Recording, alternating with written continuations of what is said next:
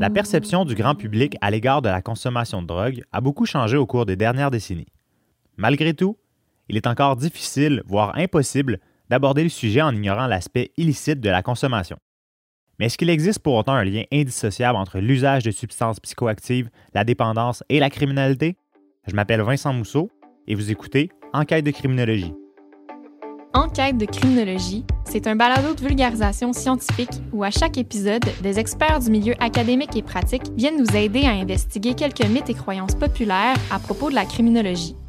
Le sujet de cet épisode est la relation entre drogue et criminalité et on en parle avec Simon Delille, agent de relations humaines pour le CIS de la Montérégie-Ouest, criminologue de formation.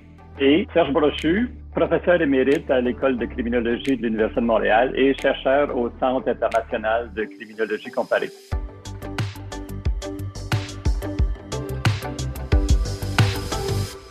La légalisation du cannabis au Canada en 2018 a ramené dans l'espace public beaucoup de discussions sur le sujet de la consommation de drogue. Et avant d'aborder la question du rapport entre cette consommation et la délinquance, on pense qu'il y a une autre relation importante sur laquelle les gens ont toutes sortes de croyances qui méritent d'être éclairées, et c'est celle entre l'usage des drogues et la dépendance. Donc, est-ce que la consommation s'amène inévitablement à une problématique de dépendance ou il y a plutôt des nuances à faire sur le sujet? En fait, euh, la consommation n'amène pas nécessairement à de la dépendance parce que si on regarde le pourcentage de la consommation dans notre société, tout le monde serait dépendant, notamment de l'alcool, maintenant le cannabis qui est, légal. Donc, c'est une petite proportion des gens qui vont développer une dépendance au niveau du DSM, qui est la Bible des diagnostics au niveau de la santé mentale. Euh, donc, non, c'est souvent une fausse croyance que de dire que dès que je consomme, puis même en, fonction aussi de la fréquence de la consommation, les gens vont penser que puisque je consomme souvent, c'est nécessairement ça va devenir une dépendance. Il y a beaucoup de, nuances à apporter, notamment au niveau de la conséquence. La dépendance, c'est souvent la conséquence de cette consommation-là. Tout à fait. Et, je pense qu'il faut définir un peu ce que c'est la dépendance. La dépendance, c'est un usage malgré des problèmes qui en découlent. Donc, si on fait un usage même régulier, s'il n'y a pas de problèmes qui en découlent, des problèmes familiaux, des problèmes au travail, des problèmes sociaux, à ce moment-là, on n'est pas nécessairement dépendant. Quand on est dépendant, c'est en fait une perte de contrôle. Je suis plus capable de me passer de ma substance. Euh, et parfois même, j'ai des symptômes physiques lorsque j'ai pas ma substance. C'est bon pour l'alcool, c'est bon pour euh, les opioïdes, entre autres. On parle alors de, sevrage. Donc, euh, la grande majorité des gens qui consomment n'ont pas de problème de dépendance, mais il y a une minorité qui en développe. Puis j'ajouterais aussi, euh, si on a juste à regarder nos jeunes, euh, qui est un phénomène un peu d'exploration, hein, consommer. Euh, on regarde les pères, on regarde à l'école secondaire, ça consomme autour, les gens essaient, puis c'est pas forcément qu'ils vont développer des troubles reliés à l'utilisation d'une substance. Donc, c'est vraiment une nuance. Puis pour ajouter, ben, si on fait juste regarder les gens, mettons, qui ont des épisodes psychotiques ou qui ont des premiers épisodes psychotiques, euh, puis qui vont consommer un joint par mois, ben, ça peut déclencher la psychose, tandis qu'il y en a d'autres qui vont, peuvent consommer du cannabis à tous les jours, puis qu'il n'y a pas nécessairement de conséquences de cette consommation-là. Exactement. On, pense habituellement qu'il y a, il y a trois facteurs. Bien sûr, la, substance peut, dans certains cas, amener euh, vers une dépendance, amener euh, vers des comportements violents. Et la substance qui est la plus souvent associée à des comportements violents, ben, c'est une substance tout à fait légale. C'est quoi? C'est l'alcool. Euh, mais donc, effectivement, il faut regarder la substance. Euh, son mode de consommation, si je sniffe un opioïde, je risque moins d'en devenir dépendant que si je me l'injecte. Euh, la fréquence d'usage, si je l'utilise à chaque jour, ben, je risque plus d'en devenir dépendant que si je l'utilise une fois par mois. Mais, comme disait Simon, il y a la personne aussi. Hein? Donc, il y a des gens qui ont des troubles de santé mentale. Il y a des gens aussi qui recherchent à geler leurs émotions. Puis effectivement, les drogues peuvent geler les émotions, mais ça fonctionne à court terme. Donc, il faut recommencer à en consommer pour pouvoir encore geler nos émotions, ce qui fait que ça entraîne la dépendance. Puis, il y a, le contexte. Hein. Euh, il y a une étude qui a démontré que même les usagers d'héroïne pouvaient consommer sans en être dépendants tant que leur mode de vie leur fournissait un encadrement strict, l'emploi, la famille, des loisirs structurés. Mais lorsque le cadre disparaissait, la dépendance apparaissait très rapidement. Donc, on peut consommer une drogue, même qu'on dit une drogue dure, mais dépendamment de la personne, dépendamment du contexte, ben, on va devenir plus ou moins dépendant. Et sur le sujet justement des personnes qui consomment des drogues, il faut dire qu'il y a parfois de la méfiance ou encore des stigmas envers ces personnes-là parce que, pour plusieurs, une personne qui va consommer de la drogue va nécessairement être impliquée dans une forme de criminalité. On entend souvent parler justement de ce lien entre l'usage de drogue et la délinquance, mais qu'est-ce qu'on sait exactement sur le sujet? Ben, en fait, ici, il faut apporter des nuances parce qu'il est vrai que certaines drogues coûtent cher. Euh, la cocaïne, entre autres, a longtemps coûté 80 dollars le gramme. Maintenant, on peut se le procurer jusqu'à 150 dollars le gramme. C'est quand même assez cher pour quelqu'un qui est pas riche, euh, mais quelqu'un qui est riche et qui est pas dépendant, c'est pas un problème. Donc, la personne riche et non dépendante n'ira jamais vers la criminalité. Elle n'a pas besoin d'aller vers la criminalité. Mais il y a des gens qui, eux, sont moins riches. Et si, en plus de ça, il y a un problème de dépendance, ben, il va avoir des difficultés financières. Tout à fait. Puis j'ai peut-être un exemple dans mesure où j'ai des usagers qui consommaient pour 3 à 400 dollars, mettons, de, de, cocaïne fumée par jour. Fait forcément, à un moment donné, ils, devenaient désorganisés au niveau de l'emploi, puis ils s'en est venu à faire des fraudes. Tout ça dans un appât de venir consommer, parce qu'à 3 à 400 dollars par jour, je sais pas vous, mais c'est difficile à soutenir euh, d'une façon légale, à moins qu'on soit médecin ou actuaire. Là. Euh, fait que forcément, à un moment donné, la personne, soit qu'elle a un choix, soit qu'elle diminue, elle arrête, elle s'en va chercher des, des, outils ou elle s'enfonce dans cette dépendance-là. Puis là, à un moment donné, elle n'aura plus le choix pour pallier euh, à sa consommation d'aller faire euh, de l'argent rapide, pas souvent de la criminalité. Exactement. Ce qu'ils vont faire au début, s'ils ne sont pas déjà impliqués dans la criminalité, ben, ils vont essayer de travailler davantage, ils vont essayer de faire des heures supplémentaires, ils vont essayer d'emprunter de l'argent ils vont même vendre parfois des biens personnels pour pouvoir financer leur consommation. À un moment donné, on peut peut-être en acheter davantage pour en vendre à ses amis, mais là, on commence à faire du trafic. Et puis, il y en a d'autres, à un moment donné, qui vont aller vers des vols, des petits vols habituellement.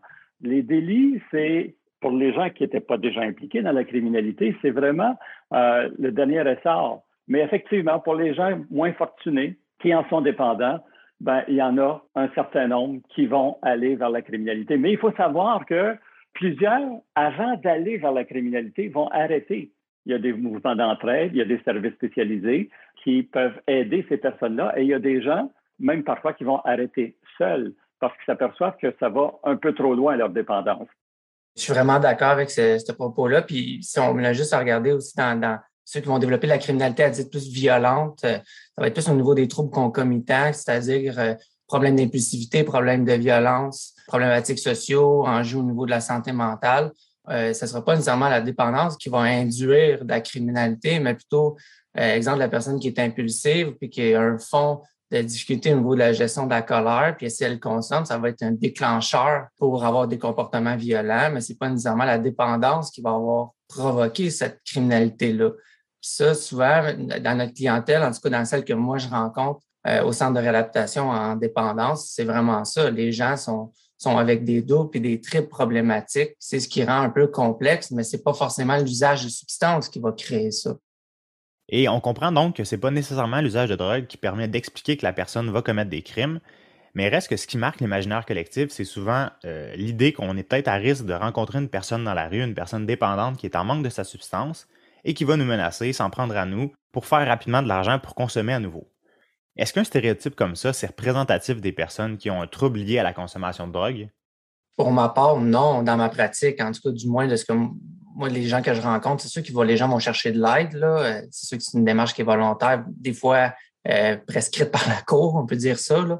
Euh, mais la majorité des gens, c'est pas ça au niveau de la dépendance, qui vont aller faire des vols qualifiés dans les dépanneurs. Tout ça, c'est une minorité pour ma part la majorité des gens que moi je rencontre dans ma pratique, c'est vraiment pas le, portrait, c'est monsieur, madame, tout le monde qui développe une problématique de dépendance suite à un problème d'adaptation à la vie, à différents stresseurs, différents contextes, euh, souvent en lien avec la dépression, l'anxiété, des troubles de la personnalité limite ou narcissique slash antisociaux, donc on appelle. Donc forcément non, c'est pas la, personne qui court dans la rue avec son couteau pour aller faire un vol dans ce dépanneur, c'est pas c'est pas ce qu'on voit là.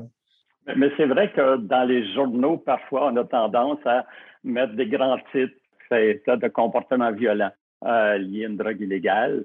Mais, euh, je le mentionnais tout à l'heure, la drogue qui est la plus souvent associée à la violence, c'est l'alcool. Euh, il y a certaines d'autres drogues qui peuvent être associées à la violence. Simon le mentionnait, lors des troubles concomitants parfois. Bon, on peut penser aussi à la cocaïne pour les personnes qui entrent dans des épisodes paranoïdes ou euh, le PCP. Toutefois, comme pour l'alcool, la majorité des personnes qui en consomment ne commettent pas de gestes violents. Et c'est ça qu'il faut garder en tête. Bien sûr, il y a certaines personnes qui ont des penchants violents naturels. Ils vont pouvoir libérer leur inclinaison violente euh, lorsqu'ils vont être intoxiqués. Mais encore ici, l'effet de la substance doit être mis en relation avec la personnalité et le contexte de, l'individu. Mais lorsqu'on parle de, de violence, il ne faut pas oublier une autre partie de la violence, c'est la violence qu'on appelle systémique, dans le système de distribution des drogues. Et ça, c'est un autre aspect où est-ce qu'il peut avoir de la violence. Le, dealer, là, il va devoir user de persuasion, il va devoir user de menaces et puis éventuellement de violence pour se faire rembourser ses dettes de drogue. Le territoire de vente, là, il va falloir qu'il protège. Donc, euh, l'illégalité comme telle euh, du marché des drogues, ça engendre comme une sorte de microcosme dans lequel les menaces, la violence constituent des outils de gestion qui malheureusement sont efficaces. Donc, euh, c'est un autre aspect de la violence qui est relié aux drogues, mais c'est plutôt au niveau du système de distribution euh, des drogues illégales. C'était aussi un des objectifs de la légalisation du cannabis, c'était d'enlever une part du marché au crime organisé, puis toute la violence qui est au niveau du contrôle des territoires. Puis on, regarde aussi des pays qui l'ont un petit peu décriminalisé. On parle du Portugal, qui ont, vraiment un système complètement à part. Puis c'était la grande crainte quand ils l'ont fait au niveau des autres pays satellites euh, en Europe de dire toute la, criminalité va s'épandre quasiment à l'Europe à cause que les autres décriminalisaient l'usage de tous les drogues, en fait. Euh, on parle pas juste du cannabis. Puis finalement, non, avec, les, avec le test, ça s'est avéré que ça n'a ça, pas engendré euh, de problèmes de violence supplémentaires. Puis au contraire, on était capable de prendre en charge des problématiques plus sociaux au lieu d'avoir une ligne dure sur la criminalité. Toutes les places dans le monde où est-ce qu'ils ont, un tough on crime, là, ça fonctionne pas avec le recul aujourd'hui quand on regarde ça, que c'est pas nécessairement la bonne approche pour la gestion de cette problématique-là qui est de la dépendance, ultimement, et la violence qui en découle. Et, si je reviens à ta question initiale, Vincent, peut-être quand on regarde les statistiques au niveau des personnes dépendantes qui sont judiciarisées, ben, la très grande majorité sont là pour des crimes mineurs non violents. Il s'agit en grande partie du trafic, des petits vols, des vols par effraction. Beaucoup, beaucoup moins fréquemment pour des vols avec violence ou d'autres crimes violents. Oui, c'est vrai qu'il y a certaines personnes dépendantes, euh, disons d'opioïdes, qui pourraient faire un vol qualifié afin d'obtenir de l'argent rapidement, parce que l'idée, c'est ça, c'est d'obtenir de l'argent rapidement pour avoir sa prochaine dose, pour éviter le sevrage. Mais c'est habituellement une minorité de personnes des personnes qui sont les plus vulnérables et qui sont rendues au fond du baril. C'est vraiment pas le portrait euh, de l'ensemble des gens qui souffrent de troubles d'usage euh, d'opioïdes. Pour ma part, là, je craindrais beaucoup plus une personne intoxiquée à l'alcool qu'une personne intoxiquée à l'héroïne. Et on l'a mentionné à quelques reprises depuis le début de l'épisode, le cannabis est légal au Canada depuis 2018, ce qui représente quand même un changement majeur. Hein. Avant l'adoption du projet de loi, il y a aussi beaucoup de gens qui s'inquiétaient et qui s'inquiètent peut-être encore des effets que ce changement de réglementation-là a pu avoir à cause des dangers que ça pouvait engendrer à plus long terme pour la société. Qu'est-ce que la recherche et la pratique nous disaient à l'époque sur le sujet? Et maintenant en 2022, est-ce que le temps leur a donné raison finalement? Il y a plusieurs aspects que les gens craignaient, c'était notamment la consommation chez les jeunes, une hausse de consommation chez les jeunes.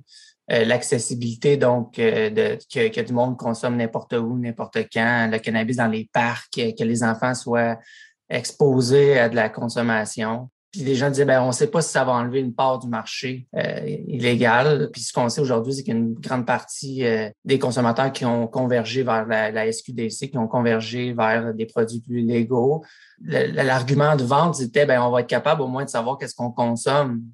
Euh, dans la mesure où est-ce qu'on sait le, pourcentage de la consommation, on sait euh, quel type.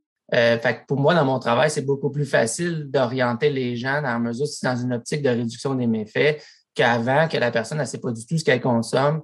Ça leur a permis cet, aspect-là. Oui, tout à fait. La réglementation du cannabis n'a pas entraîné les, coûts sociaux, comme le dit Simon, que certains appréhendaient. À un moment donné, on avait peur que les, employés aillent au travail euh, intoxiqué, gelé, qu'il y ait des, inconduites un peu partout, ben, ça ne s'est pas matérialisé comme tel. Euh, au niveau de la prévalence de consommation, on, a vu une augmentation de la prévalence de consommation. Euh, les derniers chiffres du Québec qui sont sortis la semaine dernière montrent que ça a passé de 14 à 20% Bon, est-ce que c'est un problème comme c'est légal? Moi, mon problème, c'est pas la consommation, c'est la dépendance, les troubles d'usage. Et là, il faudrait voir s'il y a une augmentation des troubles d'usage. J'ai pas vu de données à cet effet comme quoi il y aurait des augmentations de troubles d'usage, mais un point intéressant, par contre, c'est au niveau des jeunes de moins de 18 ans, la prévalence de consommation a été réduite de façon intéressante. Et on a vu la même chose aux États-Unis dans les États qui ont réglementé le cannabis, une baisse de consommation chez les moins de 18 ans. Euh, on ne sait pas trop pourquoi. Peut-être qu'une drogue légale, ça les intéresse moins. Mais on n'a pas vu le penchant de l'autre côté, une augmentation de prévalence de consommation de d'autres drogues illicites, si ce n'est que l'alcool. Sans oublier l'effet de la pandémie aussi chez les gens, euh, beaucoup plus de détresse, euh, les gens étaient à la maison, beaucoup d'anxiété, on était dans, une période d'incertitude, euh, ça a un impact chez les gens. Oui, tu as tout à fait raison, Simon. Au niveau des statistiques de prévalence que je mentionnais, de 14 à 20% est-ce que c'est dû à la réglementation ou c'est dû à l'effet COVID, parce qu'on remarque aussi une augmentation de la consommation du côté de l'alcool. Et puis, il y a un autre élément que l'on peut mentionner. Avant, lorsque c'était illégal, disons, si je suis policier, je suis enseignant, je suis juge, et on me demande de répondre à une enquête, euh, je consomme du cannabis, est-ce que je vais le dire? Euh, maintenant que c'est légal, maintenant que c'est réglementé, c'est peut-être plus facile de le mentionner. Donc, peut-être que nos données de prévalence sont davantage valides qu'avant. Puis, si, comme vous le dites, la nouvelle réglementation sur le cannabis, ça n'a pas engendré les énormes coûts sociaux auxquels on pouvait s'attendre, est-ce qu'on doit en conclure que la judiciarisation et l'incarcération des personnes dépendantes à des substances illicites, c'est peut-être pas une stratégie appropriée ou la plus optimale finalement? effectivement. Euh, les personnes qui souffrent de troubles d'usage, c'est pas nécessairement des personnes qui sont criminelles en soi. Donc, le système de justice pénale, il est bien mal équipé pour leur venir en aide. Bon, la grande majorité n'ont pas besoin de services, surtout si on parle de cannabis. ils n'ont pas besoin de services de soins de santé. Mais ceux qui en sont dépendants ont besoin des services en dépendance, des services spécialisés. Euh, mais la peine de prison, même si on ajoute des services spécialisés durant l'incarcération, euh, c'est pas la bonne place pour traiter un individu. Puis c'est certainement pas la crainte de l'incarcération qui va faire en sorte qu'une personne dépendante va cesser sa consommation. C'est bien mal connaître euh, la nature même de la dépendance, puis la difficulté de s'en sortir de cette dépendance-là. Euh, L'approche prohibitionniste, là, ça a été appliqué depuis une centaine d'années au Canada, puis ça n'a pas réussi à dissuader les consommateurs. Je pense que maintenant, c'est important d'avoir une, une réponse davantage humaniste et comme le disait Simon tout à l'heure, de réduction des méfaits. Tout à fait. Puis pour avoir travaillé dans une autre vie au niveau du suivi probatoire des gens, euh, j'avais beaucoup de gens qui consommaient puis qui avaient des interdictions de consommer euh, au niveau de la justice. Puis c'était comme un peu, euh, c'est une pensée magique là, de dire, ben, je te dis de consommer, tu consommeras plus. C'est comme tous les parents qui me disent qu'ils veulent pas que leurs jeunes consomment. Puis les jeunes se revirent de bord puis ils se cachent en fait pour le faire. Puis ça crée encore plus de problématiques si on veut. Puis la justice commence à, le comprendre. Ils ont créé des tribunaux spécialisés à, Montréal au niveau euh, du traitement des gens dépendants. Mais c'est sûr que si tu incarcères quelqu'un parce qu'il y a eu de la possession, mettons, d'une substance, ben, ça crée encore plus de problèmes. À sa sortie, comment, comment la personne va essayer de se, réhabiliter si elle a un casier judiciaire, c'est plus capable de se trouver d'emploi? Donc, est-ce qu'en faisant ça, on augmente même le problème? C'est une question qu'on peut se poser des fois. Euh, puis le, traitement humaniste, euh, comme disait Serge, ben, je pense que c'est une voie, euh, c'est probablement beaucoup plus une problématique sociale, si on veut, qu'une problématique légale. Oui, on, met dans, un même endroit des gens qui ont des problèmes de consommation et des gens qui avaient comme business le trafic de drogue. Donc là, on a à la fois le vendeur et le, le client dans un même endroit. C'est le monde idéal pour le trafiquant. J'exagère bien sûr un peu, mais il faut savoir que dans les pénitenciers, il y a des drogues qui circulent. C'est inévitable. Et puis les gens vont continuer à nourrir leur dépendance, même si ça coûte un peu plus cher. Mais là, le problème, c'est qu'ils vont se faire des dettes et à l'extérieur, ils vont devoir rendre des services, rendre des services criminels habituellement pour rembourser ces dettes. Et bon, si la judiciarisation des personnes dépendantes aux drogues, c'est peut-être pas la solution la plus optimale, comme on pouvait le croire à une certaine époque, c'est quoi un peu les autres options concrètement qu'on a pour intervenir auprès de ces populations-là? Et par exemple, ici au Québec, est-ce qu'il y a des alternatives intéressantes qui sont offertes pour aider ces gens-là? Ben oui, forcément, j'en suis un bel exemple. Euh, toutes les, les, régions administratives du Québec ont leur centre de réadaptation en dépendance qui sont annexés aux différents CIS. Donc, nous, ce qu'on fait, on fait uniquement traiter euh, les gens dépendants. Donc, c'est des services qui sont spécialisés. On évalue en fonction du niveau de soins de la personne. Est-ce que ça nécessite une désintox? Est-ce que ça nécessite un interne? Euh, il y a le milieu communautaire qui offre énormément aussi de ressources internes au niveau des thérapies, tout ça. Euh, il, y a il, y a toutes les approches au niveau des pairs, euh, les fameux meetings AANA, tout ça. Donc, il y a un grand, grand, grand, grand réseau au Québec, mais il y a beaucoup d'aspects au niveau de la prévention, de ne pas attendre que la personne se rende loin dans son problème pour agir. Puis ça, ça part dès l'adolescence, d'être présent dans les écoles, d'être présent au niveau de la sensibilisation, d'arrêter de stigmatiser les gens qui consomment, de, donner de la bonne information. Souvent, les jeunes, je les écoute, puis c'est pas tout à fait juste l'information qu'ils ont au niveau des substances, au niveau de la, dangerosité des substances. Donc, déjà, de partir de la prévention, je pense que ça peut être une bonne chose. D'offrir des services adaptés, c'est-à-dire que la dépendance de la santé mentale, c'est imbriqué un dans l'autre. C'est rare qu'on va voir quelqu'un qui a juste une problématique de dépendance. Souvent, c'est problématique de, de santé mentale associée. Donc, il faut offrir des services en santé mentale aussi euh, défaire des mythes, puis éduquer, éduquer, éduquer, éduquer, pas avec des mythes, mais éduquer avec des vrais faits au niveau de ce que la science nous dit, aussi des données empiriques. Il y, a, encore des stéréotypes, il y a encore l'idée que ben, les gens qui sont dépendants, on les perçoit comme des gens qui n'ont pas de vouloir, des gens qui pensent juste à eux. il, y a, beaucoup de mythes à, défaire au niveau de, la perception. Puis je pense que si on fait juste ça, on va aider les gens à aller chercher de l'aide. Juste chercher de l'aide, c'est compliqué au niveau de, la motivation au niveau de, la part du jugement des autres. Si je vais chercher de l'aide en santé mentale, ça paraît bien. Si je vais chercher de l'aide en dépendance, ça paraît moins bien. On n'a pas encore normalisé nos rapports avec les usagers de cannabis ou les usagers de drogue.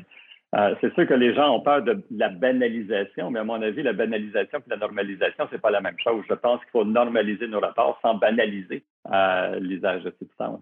Et euh, je pourrais dire aussi que la réglementation du cannabis au Canada ou au Québec a un autre effet positif que l'on ne connaît pas toujours.